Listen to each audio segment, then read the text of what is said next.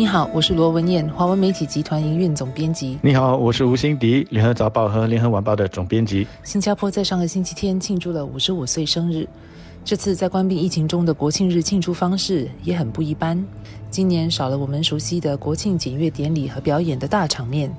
检阅典礼和表演的规模都缩小了许多，分开在上午和傍晚两个不同地点举行。不过，筹委会却把国庆检阅典礼的几个精彩环节带入了新加坡多个邻里。主要的检阅典礼在政府大厦前的草场举行，参与的人数大大减少，观众也只有一百五十人。但是整个典礼并不失它的庄重意义。庆典表演则在新语表演艺术中心举行，这是新加坡建国五十五年以来首次把国庆表演搬到室内。表演人数也从往年的三千人减少到只有八十七人，观众也只有一百五十人。今年是五十五周年国庆，本来呢逢五逢十，我们的庆祝规模总是会比别年来的更大，形式也会跟往年不太一样。包括呢国庆庆典会回到大操场来举行，但是今年的国庆因为是在疫情之中举行，一些方式需要改变。我们联合早报在十号当天的报纸第二版登的那张大照片。大操场只有检阅队伍，没有别人了。上空呢是直升机吊着的大的国旗飞过，这个场面给人的感觉就真的是跟往年很不同。另外，总理也是一反多年来的传统，选择在国庆日当天的早上，而不是国庆前夕的晚上，播出他的国庆献词，让人民在看国庆检阅之前先听他的演说，然后大家在公共警报系统鸣响之后，在不同的地方一起唱国歌。那种感动也真的是很难形容。受到官病的影响，我们没有办法像往年一样，让成千上万的国人聚集在一处观看激荡人心的大型国庆检阅典礼和表演，也少了很多的大型的社区庆祝活动。但我反而觉得今年的国庆日更有意义，也更有参与感。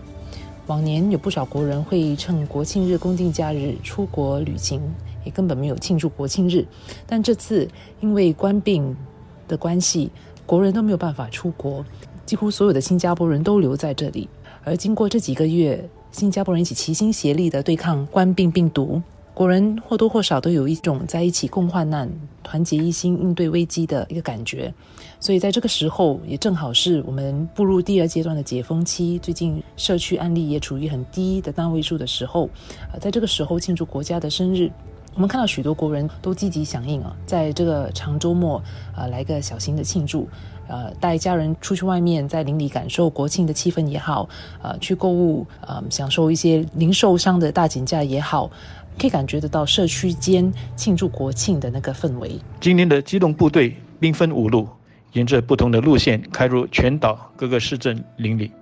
我昨天中午也在我家碧山那里，跟其他的居民一起迎接他们。机动部队经过的时候，我就听到站在我后面的人在说：“我总算可以这么近距离的看到机动部队了，感觉今年的参与感更强了。”的确，当那些救伤车还有载有前线人员的车辆经过的时候，我们都是在没有事先彩排、没有司仪在场带动的情况下，自动的给予热烈的掌声，真的是有一种全国人民上下一心的这种感觉。我想，今年的这种庆祝方式。应该给往后的庆典的策划者很好的参考。如果能够每几年就有一次这样子的走入邻里的庆祝方式，将会给这个国庆更深入民间的感觉。这次在关闭疫情下庆祝国庆日，也给了我们一个突破呃庆祝国庆形式的一次机会。我们可能已经把往年庆祝国庆日的那个形式当做理所当然，也很习惯了。我们往年的那个庆祝活动的那个焦点，或者是说那个重头戏，都是傍晚在滨海湾浮动舞台或政府大厦前大操场举行的国庆检阅典礼和表演。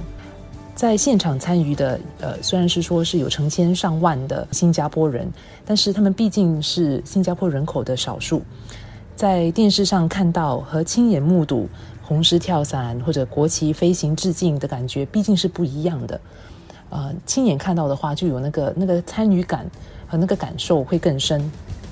往年也只有出席庆典或彩排的观众或者国人能够获得国庆礼包，而今年呢却是每家每户都有一个。所以我希望，即便是在疫情后庆祝的国庆日，都能够保留把庆典带入社区的这个元素。让国人无论身在岛国的任何地方，都能以某种形式参与庆典，或者是参与庆典的表演压轴部分的环节啊。当然，每家每户都有国庆礼包的这个做法，我觉得也是值得保留的。今年的国庆因为疫情的关系，我们不能够群聚，而得分散庆祝，但却让大家更觉得团结，更有凝聚力。因为疫情的关系，我们得保持安全距离，我们不能手牵手，但却让人更感觉到我们是心连着心。我深信，二零二零年的国庆将会写入历史，世世代代流传下去。官病成了我们这一代人的巨大挑战，但我们今年以这样的方式来庆祝国庆，也将成为我们这一代人。